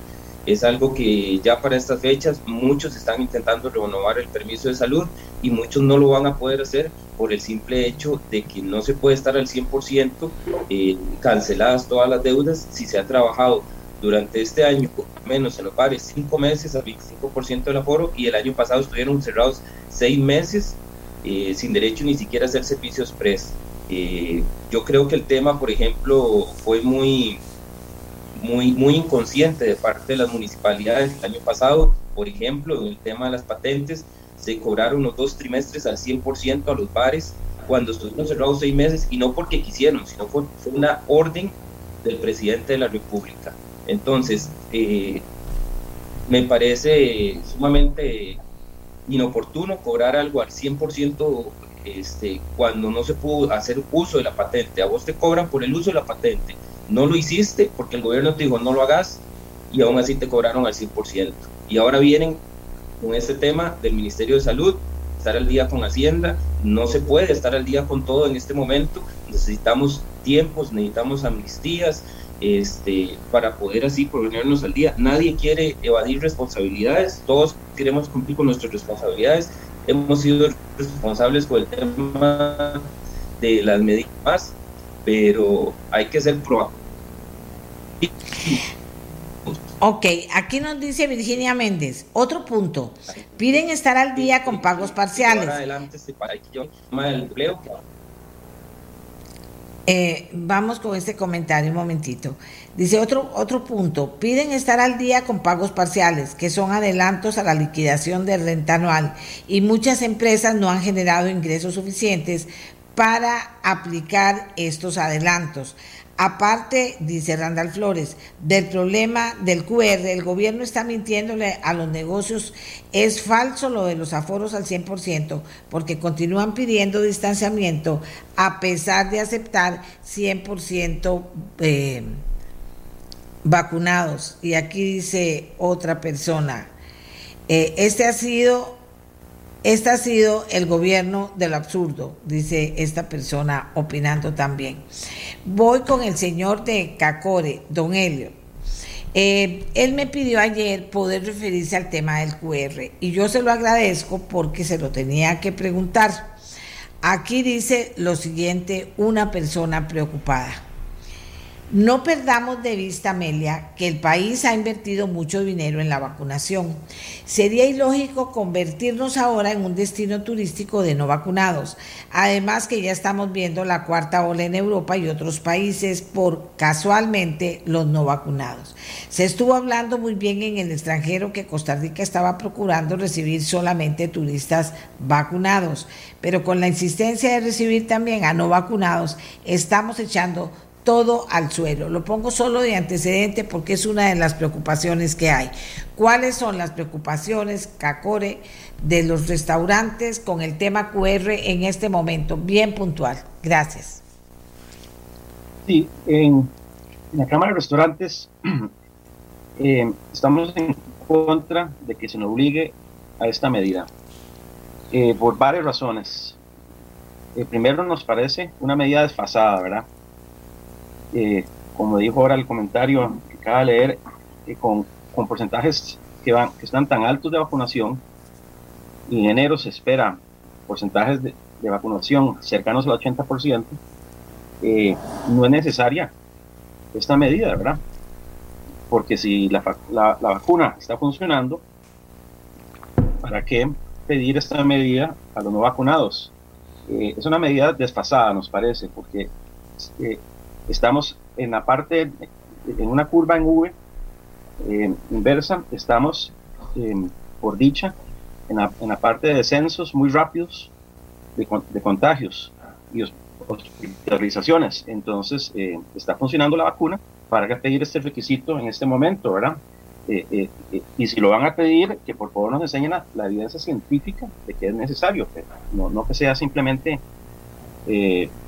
algo antojadizo y, que, que, sea em, de un momento a otro, sin, sin, habernos consultado a los afectados, que, que se haga eh, de esta forma. Nos preocupa mucho también em, cómo vayan a manejar la parte del cumplimiento obligatorio, la parte sancionatoria, que esa por cierto es la que a muchos funcionarios les encanta, ver andar viendo a ver cómo sancionan los negocios. Las multas son altísimas, eh, eh, eh, los negocios están em, sujetos a un cierre en cualquier momento. Sí, sí. Em, y, y en la única reunión que tuvimos con el gobierno, donde lo que prácticamente hicieron fue informar, informarnos de cómo se va a aplicar lo del QR, no, no pudimos opinar sobre los problemas que, esto va a generar, simplemente se nos informó, esto es lo que va a pasar a partir del 7 de enero, aténganse a esto, punto. Y ahí, em, al final, en una, en una, en un momento que pudimos hacer unas preguntas, varios eh, dueños de restaurantes preguntaron qué pasa, o más bien si se podía, sobre todo en el caso de sodas pequeñas, restaurantes pequeños, pedir el QR por lo menos en la mesa, ¿verdad? Porque cómo hacen una sodita que tiene, la maneja nada más la dueña de la soda y un ayudante, y para, para salir a la puerta, pedir un QR a todos los clientes, eh, eh, es inmanejable y además no pueden para pedir QRs. Y la, respuesta fue de no, de que, nos, el riesgo lo, lo asumíamos nosotros de, un cierre, porque con una persona en una mesa que la dueña de la soda no le dio tiempo de pedir el, el QR, si llega la policía, esa soda está sujeta a una multa o al cierre. Por eso yo hablaba de un mínimo sentido común, don Henry. Aquí me dicen, doña Amelia, un principio básico en la implementación de soluciones tecnológicas es que cualquier iniciativa debe alcanzar sus objetivos facilitando los procesos. La implementación del QR en Costa Rica es una muestra más de buenas intenciones muy mal implementadas, lo dice un experto en esta materia. Nunca se tomó en cuenta las dificultades que enfrenta la población para seguir la enorme cantidad de pasos para recibir el QR. Es una muestra más de ceguera, dice este señor, burocrática. ceguera burocrática. Yo decía el mínimo sentido común. O sea, hay cosas que no pueden ser de esa manera que no pueden ser de esa manera y lo cual no quiere decir que vamos a celebrarle a los que no se vacunan. Eso tampoco es cierto, pero no puede ser de esa manera. Si inclusive pienso yo que, bueno, pero ese ya eso es un pienso yo. Mejor le, le pregunto a don Henry, eh, a la luz de esto que me están diciendo y de la situación ahora sí del QR, don Henry. Sí, eh, doña Amelia, realmente es muy complicado pero la solución es muy sencilla, o sea, muy fácil en este momento solucionar eso. Mientras el Ministerio de Hacienda y el Ministerio de Salud se giren, se una directriz en donde diga, recíbase el trámite, es el periodo hasta después de Semana Santa, hasta en el mes de marzo, para regularizar, vamos a tener un negocio al día, vamos a tener un permiso al día, vamos a, atacar la clandestinidad y, y nos van a dar la oportunidad de que no nos den nada regalado nos van a dar la oportunidad de poder pagar nuestras obligaciones, no solo en la caja del Seguro Social, también en Hacienda, también con otros proveedores que tenemos en este momento. El código QR es indispensable. Ahí leyó un comentario usted que dijo que era cierto. El gobierno nos está mintiendo en el sentido de que nos dice que a partir del primero de diciembre el negocio que escoja trabajar al 100% del aforo con la exigencia del QR puede hacerlo. Eso no es cierto. Hay entre el Ministerio de Salud hay contradicciones. Un alto funcionario del Ministerio de Salud la semana pasada nos indicó que el distanciamiento se elimina con la exigencia del QR. Y luego hago la consulta en otro ministerio y me dice que no tienen información y que el distanciamiento se mantiene. Lo que dice el, el oyente o el televidente es totalmente cierto. Falta agrupar todo esto y en lugar de sentarse a pensar qué vamos a cobrarle a los restaurantes, a los bares, a los afines y cómo los vamos a hacer para que no puedan abrir en el periodo de transición de diciembre, siéntense a ponerse de acuerdo en cómo podemos motivar a estos pequeños y medianos negocios para que en el tiempo podamos trabajar y cumplir con nuestras obligaciones. ¿Qué es lo más difícil en este momento? ¿Extender un permiso de salud condicionado a seis meses? Mientras puedes presentar que estás al día en Hacienda. Eso es lo más complicado que puede pasar. Y no, aún así no logramos ese objetivo. ¿Quién del Ministerio de Hacienda va a tomar entonces esta entrevista y va a llamar ahora al Ministerio de Salud? O el Ministerio de Salud, ¿a quién va a llamar en el Ministerio de Hacienda y va a decir, podemos hacer esto, podemos recibirles el trámite y darles una condición de tres meses o seis meses para que regularicen su situación con ustedes? ¿O es un simplemente no queremos? Gracias, señor. Jürgen Molina dice, terminan de matar a la pequeña empresa. Reactivación al gobierno no le interesa, solo la manera de cómo mantenerse ellos. Aquí otra persona me dice, sorprende la falta de empatía y la inoperancia o incompetencia del gobierno ante sus propios lineamientos y normas terriblemente reprochables. Elian Villegas del Ministerio de Hacienda, impresentable. Carlos Alvarado y el Ejecutivo del Gobierno y entiéndase Ministerio de Salud, Daniel Salas. Y vuelvo a decir, sorprende la falta de empatía y la inoperancia o incompetencia del gobierno ante sus propios lineamientos y normas. Dice, vamos a ver. Lo que indica el señor sobre el SIC, página de consulta pública, que es un caos, revive dudas y está desactualizado. Es cierto, el Colegio de Contadores Privados ya se ha quejado sobre eso. Solo ese aspecto da para suspender ese requisito en un sector tan golpeado por la pandemia. Pero se supone que siguiendo, hay una cosa importante, siguiendo los protocolos, ¿verdad? Aquí nadie está diciendo que en los restaurantes no, no, eh, no lo hacen. Eso no, no, es lo que están diciendo. No, eh, digo, no lo van a hacer. Ellos no están pidiendo eso. Es otra cosa de la que estamos hablando. Dice entonces, doña Amelia, desde aquí. Como comentó el señor, hay deudas ya pagas, prescritas, etcétera, pero siguen apareciendo públicas y eso no solo le afecta a ellos, sino al comercio en general. Y aquí me voy al otro tema. Bueno, si no estamos preparados, lo que decía este señor, si no estamos preparados, este técnico, ¿cómo podemos exigir tabula rasa, es decir, a todo el mundo lo mismo, si saben que hay una situación que podría eh, complicar todas las cosas. Y yo siempre pongo, eh, eh, yo siempre pongo ejemplos que la gente me dice, pero doña Amelia, no sea tan dramática. ¿Cuál dramática? Así es la vida para la gente que no tiene, no es dramática. Una señora, como dicen ellos, en una soda, ni siquiera sodita, en una soda, que tiene un asistente que le ayuda a cocinar y a servir. Usted vaya ahí a ¿cómo se llama? A, la garita, por ejemplo, y pasa eso. Hay una señora, tiene su negocito, perfecto, riquísimo, y hay una persona que le ayuda. Pónganse en ese lugar. Del negocio de la señora, pues viven hijos y hasta nietos, ¿verdad? Entonces, entonces diga, vaya allá, y si no puede, eh, si no puede ir, tal vez ni tiene ni computadora para averiguar, pero si no puede ir, vaya al otro lado. No, aquí yo no sé, mejor vaya al otro lado. O sea, es sin sentido eso. Y no estamos fomentando que la gente no se vacune, porque eso sí es otra cosa. Y no he oído que nadie diga de eso. Son los comercios y preocupados por los más pequeños, aunque los medianos también y algunos grandes, preocupados por estas situaciones, se sienten atosigados porque ni siquiera han salido de una situación que para ellos fue muy difícil. Que la gente y voy a decir, y no se enojen conmigo, los empleados públicos que tienen que pedir eso, no tuvieron problemas, no están entendiendo nada. Eso tenemos que pensar en la gente que tiene esos problemas, sin que eso signifique que vamos a decir que no se vacunen, porque no es eso lo que ellos están pidiendo tampoco.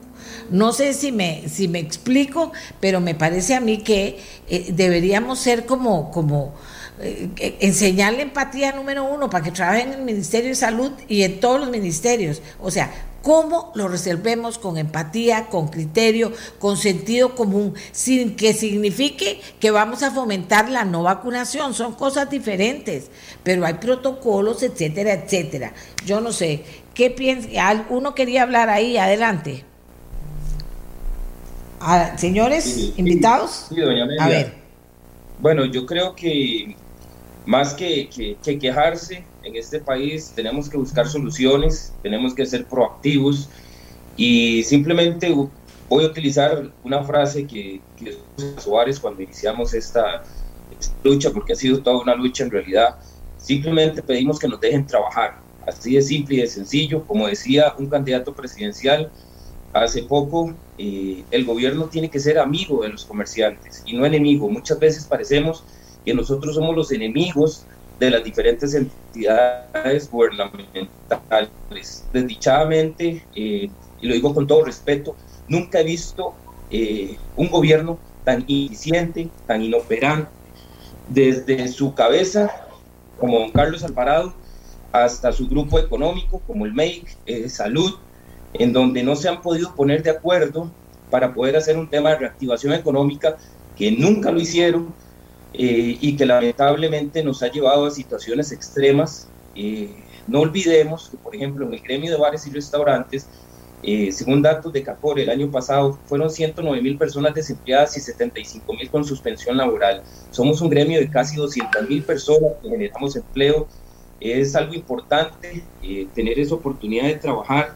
no queremos cumplir con el tema de protocolos y demás, pero nos tienen que dejar trabajar, dejarnos trabajar tranquilos, en paz, eh, algo muy importante y vea lo contradictorio que es el Ministerio de Salud y que la semana pasada cuando estuvimos en la reunión para la explicación del tema QR, este, eh, nos dijeron en la reunión, un funcionario del Ministerio de Salud, que el metro 80 quedaba eliminado para los que fueran a usar el 100% del aforo. Resulta que un funcionario del Ministerio de Salud en Liberia, a un colega nosotros, a un agremiado, le dice que no, que aunque trabaje el 100% del aforo, el metro ochenta se mantiene. Yo creo que ese personaje, pues el tema de las matemáticas le quedó grande, porque si usted trabaja con un metro ochenta, jamás va a poder trabajar el 100%. Entonces, que tanto el MEI, el Ministerio de Salud, se pongan de acuerdo y si tiran una directriz, como se lo dijimos a doña Victoria Hernández en una reunión, la ministra de Economía, la directriz tiene que ser a nivel nacional, no es posible que en San José se apliquen unas cosas, en Siquirre se apliquen otras, en Heredia otras. Hay que ser responsables, tenemos que ayudar al comercio a trabajar. Nosotros generamos empleo, nosotros le damos la oportunidad a muchos proveedores de que salgan adelante. Así que solo pedimos que nos dejen trabajar y nosotros cumplimos nuestra parte. Y aquí tenemos, aquí tenemos más comentarios. La situación de pandemia no ha terminado. En el mundo sigue en auge y como he dicho en Europa, los hospitales están nuevamente a punto de colapso. Creo que se están perdiendo las prioridades. Todos queremos trabajar, pero seguimos en pandemia y lo que se pretende es que toda la población se vacune por el bien común.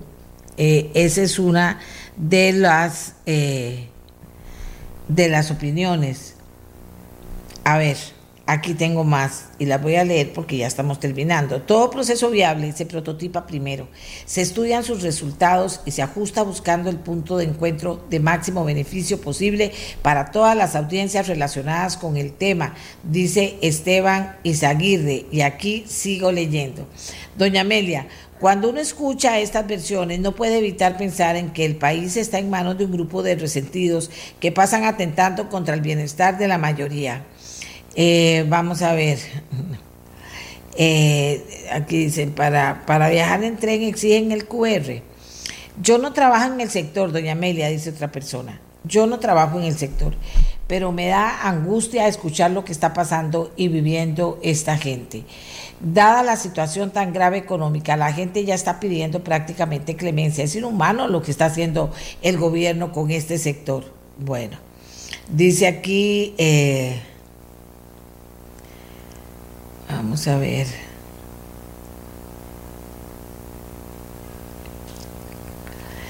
No, no, es que no, no, no, vamos a ver. Una y otra vez nos encontramos con los mismos problemas. ¿Por qué estas cosas no se pueden realizar, revisar con inteligencia?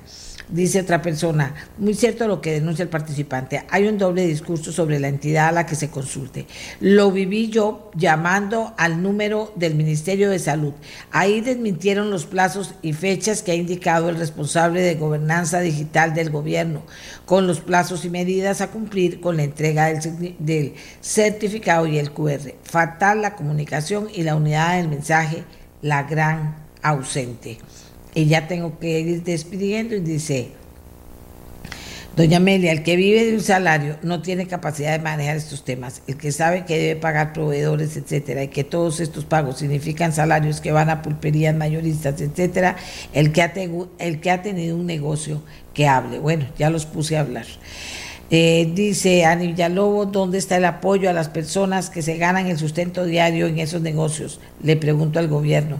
El asunto de la obligatoriedad desata todo esto, el atropello siempre a los ciudadanos. Es increíble, este gobierno junto con Elian y Daniel Salas es un atentado con nuestros derechos de libertad de acción y cero reactivación económica.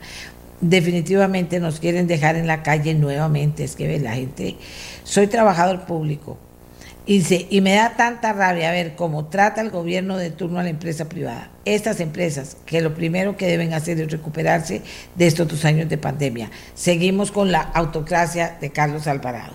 Bueno, señores, y aquí nosotros le dimos la oportunidad, la gente lo oyó, vamos a ver qué dice Vamos a ver qué dicen las autoridades de salud, si tienen empatía, si no se puede arreglar. Eh, también repito que es muy importante, ellos no han dicho en ningún momento que están en contra de que la gente se vacune, no han dicho eso, entonces hagamos la campaña de que la gente se vacune, con números, verdades y realidades. ¿verdad? Porque aquí mucha gente me dice, y en el bus, y aquí, y allá, y la iglesia, y aquí. Bueno, hagamos algo que tenga sentido también para ellos. ¿Qué cuesta ayudar a gente que quiere trabajar con una cosa pequeñita y salir adelante? Nadie dice que no van a pagar. El tema de la amnistía hay que pensarlo, pero depende, o sea, yo en eso no me puedo meter, que lo vean, es posible o no es posible hacerlo. Pero lo que sí es cierto es que durante un año prácticamente no generaron dinero las empresas. Y están desesperados. Eso lo dice muy bien esta señora qué feo, qué mal se siente uno, por eso les dije yo, no, mañana hablamos del tema, qué mal se siente uno con esto, de oír eso que usted siente que es la desesperación. ¿Y qué hago para no perder lo que tengo y que he trabajado toda la vida? ¿Qué hago?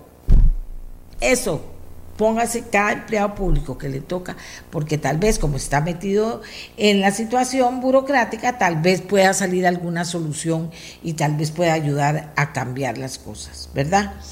Bueno, aquí dice, de todo, dice, pero por ahora lo vamos a dejar aquí.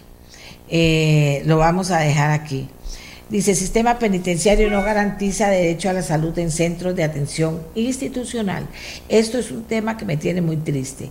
Esta es una auditoría que hizo la Contraloría al Ministerio de Justicia acerca de la eficacia del sistema penitenciario para velar por el derecho de salud de la población privada de libertad y el personal de la policía.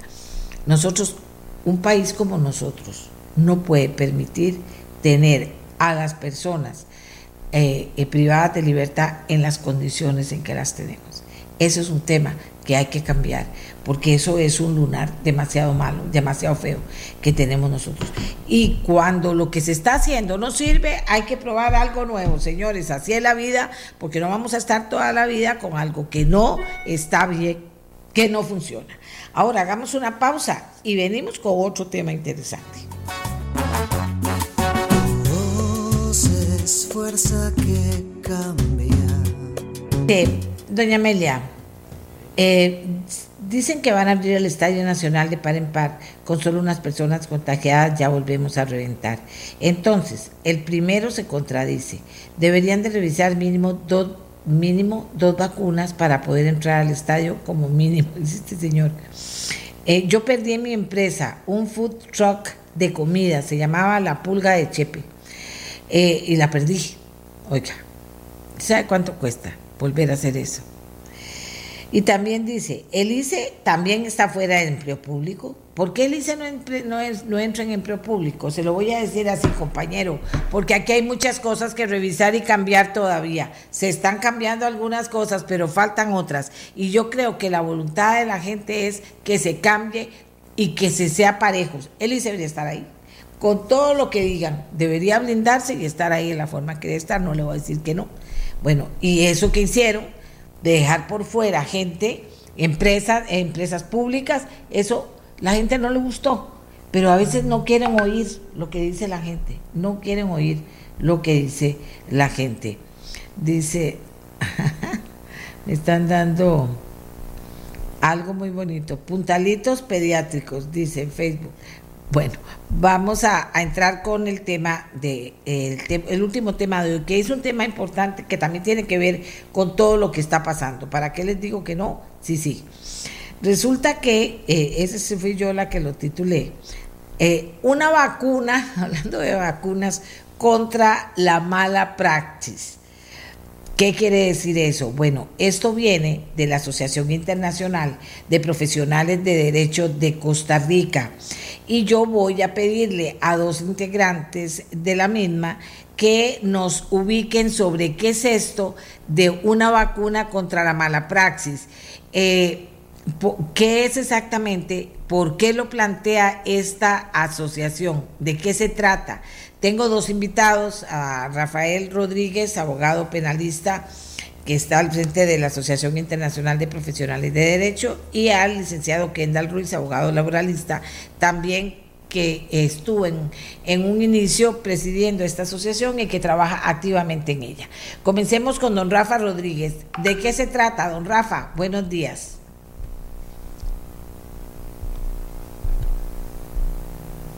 Oh, oh. Miguel Paz, que, los encienda, que lo encienda. Muy buenos días, doña Amelia. Muy buenos eh, días, don Rafael, adelante. Buenos días a todos los radioescuchas y a todos los televidentes. Muchas gracias por brindarnos esta oportunidad, doña Amelia.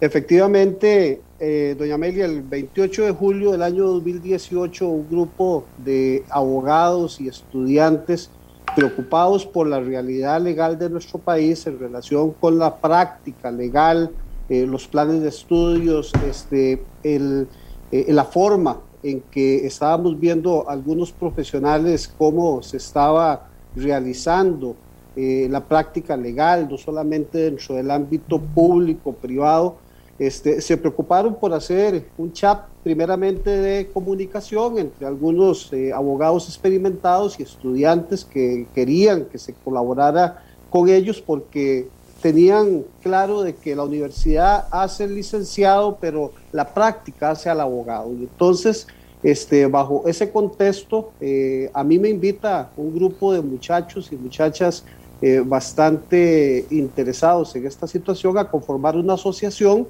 eh, que se llama Asociación Internacional de Profesionales en Derecho y que se ha dado la tarea de aglutinar abogados, estudiantes y egresados de la carrera para tratar de mantener de manera actualizada a los estudiantes y a los abogados con temáticas, con conversatorios, con seminarios, con charlas, con talleres eh, sobre eh, las materias eh, legales en las diferentes áreas de estudio del derecho, hablando de derecho penal, de derecho laboral, de derecho municipal, de derecho de familia, de derecho tributario y, de todas las áreas este, para efectos de poder tratar de colaborar no solamente con la misión que tiene el Colegio de Abogados de Costa Rica, de mantener actualizados a los abogados, sino de tratar de que efectivamente la ciudadanía tenga confianza en los abogados que están ubicando eh, para que atiendan sus diferentes conflictos legales y que sean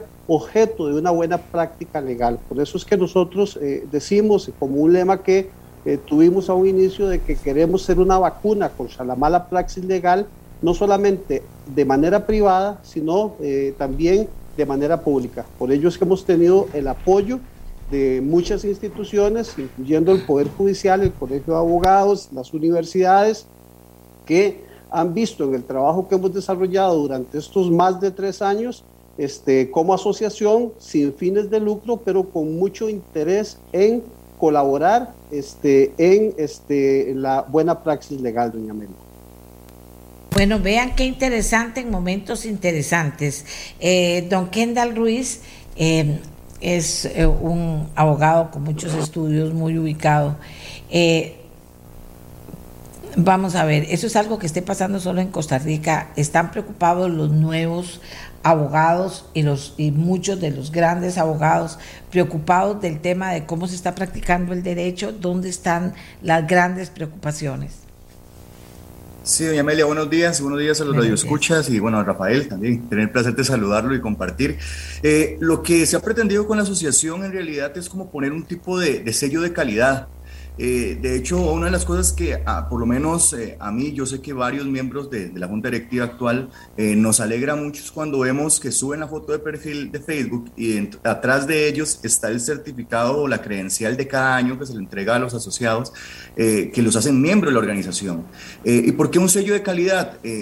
A mi criterio, es, los abogados y todos los profesionales deberían de tener ese sello de calidad donde usted pueda decir, mira, se preocupa por capacitarte, se preocupa por formarse, por eh, tener eh, una formación no solamente en habilidades humanas, no habilidades blandas, habilidades humanas, eh, y también en algunos aspectos profesionales. Y eso es lo que ha hecho la asociación, porque más allá de quedarse en, que, en quejarnos de por qué algunos profesionales hacen una cosa mal o por qué piden formatos o machotes, como le decimos nosotros, si no usan su intelecto para crear una demanda eh, o para generar una escritura, para tramitar ante el Registro Nacional, dijimos, no, démosle las herramientas para que ellos puedan trabajar y entonces pongan su intelecto en marcha para poder asesorar bien a las personas. ¿En qué ayuda esto, doña Amelia? A, la mora judicial. Costa Rica tiene una mora judicial altísima que puede ir para que te conozcan un proceso judicial, y yo lo tengo en datos todos estadísticos, van de 9 meses, 12 meses, 15 hasta 17 meses para darle curso a una demanda. ¿Y qué sucede? Que esto se da porque a veces se dan malas asesorías y entra un conflicto y entonces este conflicto pues satura el sistema judicial. Entonces parte de, la, de, la, de lo que hace AIPD, que es la, la sigla nuestra de IPDCR, es eh, buscar eh, evitar que hayan mal praxis por parte de, los que por lo menos son integrantes y que se corra esa voz, ¿verdad? Que la asociación va más allá como decía Rafael, son varias organizaciones con las que ya nos han dado nuestro lugar. El mismo Poder Judicial ha participado magistrados en algunos eventos. Hemos tenido participación de magistrados fuera del país, desde México, de Brasil, eh, de, creo, de Cuba, si no me equivoco, que estuvieron presentes también en eventos en Perú, Colombia. Entonces hemos trascendido, no nos hemos quedado nada más en, Costa Rica. Y eh, también, por ejemplo, tuvimos un evento que era informativo para la ciudadanía en total, que era con Raxa, y Raxa inclusive nos felicitó, que era eh, explicar cómo servía la plataforma de trámite ya, que es para trámites migratorios y trámites para crear empresas, y tuvimos mil personas inscritas. Entonces, y estuvieron conectadas 650. Doña Meli, ¿usted sabe cómo se mueve esto es muy alto, que 650 personas se, metan en un evento donde es meramente algo de formación. Entonces creo que, que, el impacto, lo que nosotros estamos pretendiendo es informar y no desinformar, que es lo más valioso actualmente. Ahora, dígame una cosa. Eh, vamos a ver, hay mucho de eso, porque si eso se hace y se hace bien hecho, pues también repercute en la calidad de los jueces, en la calidad de los magistrados, en la calidad de todo el mundo en un país. Eso es, es así. Eh, Usted me habla de, que se prepara, me habla de habilidades blandas y de habilidades humanas. Primero, hágame la diferencia. Y segundo, dígame cómo funciona también el tema de la ética. O sea, es que hay muchas cosas que trascienden eh, el, el mero conocer la tecnología sino también es la actitud, los valores y la forma en que crece un profesional, todos los profesionales, pero un profesional del derecho que también muchos se han visto seriamente cuestionados. Claro, voy a, voy a hacer una intro y luego dejo que, que Rafael me complemente. Eh, con el respecto con respecto a lo de las habilidades blandas, eh, a, llamarles habilidades humanas es porque actualmente ha pasado a cambiar el concepto para entender que son habilidades de las personas que se tienen que trabajar. Entonces nosotros hemos tenido eventos para trabajar la inteligencia emocional de los profesionales en derecho, en las audiencias, eh, cómo manejar su oralidad, que no es, no es, no es simplemente venir y ponerse a hablar eh, ante un juez y explicarle, ¿no? Cómo lo hago, cómo trabajo, esos problemas que podría tener yo al momento de expresarme, al momento de la escritura. Entonces hemos tratado de abordar estos temas. Eh, el otro punto, para que luego este, Rafael me complemente, eh, de la ética, de la competencia y demás, tan así es que nosotros hemos generado políticas a nivel interno de cómo dar información, cómo compartir la información. Tenemos grupos, eh, algunos códigos por ahí que, que, regulan inclusive la manera como nos conducimos en estos grupos, porque hay grupos de abogados muchísimos, muchísimos, muchísimos. ¿Y qué pasa? Que entonces algunos grupos pues puede que estén quejando y demás, nosotros no, lo que tratamos de buscar son soluciones, generar eventos, cómo eh, evitar que se den estos temas de competencia leal, ayudarnos entre nosotros, eh, colaborar, porque es uno de los fines principales de la asociación, colaborar entre nosotros, buscar crecimiento, pues para que claramente la sociedad y los clientes que atienden, los jueces que también eh, son administradores de justicia, pues brinden un servicio de calidad. Rafa, no sé si quieres complementar. Sí. sí, don Rafa, o sea, que no sea una cuestión que suene formal, diría yo, que, que, que, bueno, cada profesional debe ser un excelente profesional en la formalidad, pero también estamos viendo en este momento montones de profesionales que pueden ser muy buenos, de hecho pueden ser muy buenos y terminan haciendo cosas incorrectas, no digo solo abogados en general, y, eh, eh, pero ¿qué pasó con esa otra parte, con, con ese otro nivel también de estudios? Y eso se estudia y, y eso se analiza, o sea, ¿cómo está algo que sea muchísimo más que la práctica, que la, que la cuestión puramente eh, eh, práctica. Sí, doña Amelia, parte de nuestra preocupación es parte de lo que usted está indicando, precisamente el que los abogados, el que las universidades y el que las instituciones y aquellas personas que operan en el área del derecho hagan las cosas eh, de manera correcta. Y, de manera correcta es indicando de que cada una de las labores que se le tiene encomendada se haga conforme corresponde. Don Kendall nos hablaba de la mora judicial, don Kendall nos hablaba de la forma en que este, precisamente se tienen que resolver los procesos. A nosotros como abogados litigantes nos preocupaba y nos preocupa precisamente en muchas ocasiones la forma en que algunos jueces eh, resuelven y dictan sentencias con graves errores de conocimiento y de conocimiento académico, práctico y técnico, que es lo que nosotros decimos que se tiene que dar. Entonces, mm. esto ha hecho, doña Amelia, que nosotros hagamos una buena interacción con el Poder Judicial al punto de que cuando se dio la situación de la pandemia y se empezaron a generar los protocolos para empezar a trabajar este, los procesos de manera digital, eh, tuvimos a cuatro magistrados de la Corte Suprema de Justicia en eventos con nosotros, enseñándonos y diciéndonos cuál era eh, la forma en que el Poder Judicial estaba habilitando estas herramientas tecnológicas para que los abogados empezáramos a trabajar y a conocer con ello. Hemos tenido una buena interacción con el Colegio de Abogados al punto de que muchos de los eventos que nosotros realizamos se realizan en las instalaciones del Colegio de Abogados que nos ha facilitado precisamente sus instalaciones para que los abogados, los estudiantes y la comunidad en general, porque los eventos están abiertos a toda la, a toda la ciudadanía, las charlas no son solamente para abogados, están abiertas para precisamente quien quiera participar, empresarios, eh, recursos humanos, eh, psicólogos, criminólogos, de todo tipo eh, de personas hemos tenido inclusive participando. Este año, doña Amelia, hemos realizado 25 eventos 25 eventos con temas de diferente situación y con profesionales de alta calidad. Cada vez que sale una ley, cada vez que hay una normativa nueva, nosotros procuramos traer a las personas que más conocen de esta ley, de esta normativa, para que prácticamente nos digan cómo es que se va a desarrollar la práctica de ello.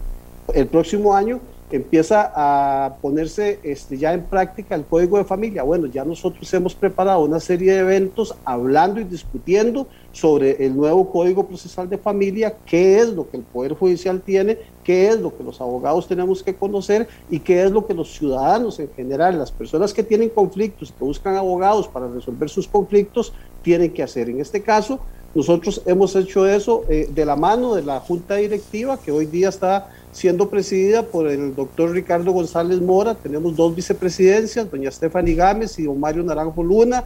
Tenemos las secretarías con doña Erika Solís, doña Leila Ross, eh, al tesorero Mauricio Pana, los vocales, don Rodolfo Arias, este, Fabián Vega y los fiscales que hoy día son Kendall Ruiz y Esteban, Steven Seas. Todos hemos venido preparando una serie de eventos, una serie de comisiones para trabajar en diferentes áreas que son de interés, doña Amelia, y lo importante es que eh, a estos eventos tienen acceso no solamente abogados, estudiantes, eh, funcionarios eh, judiciales, sino que también los ciudadanos en general.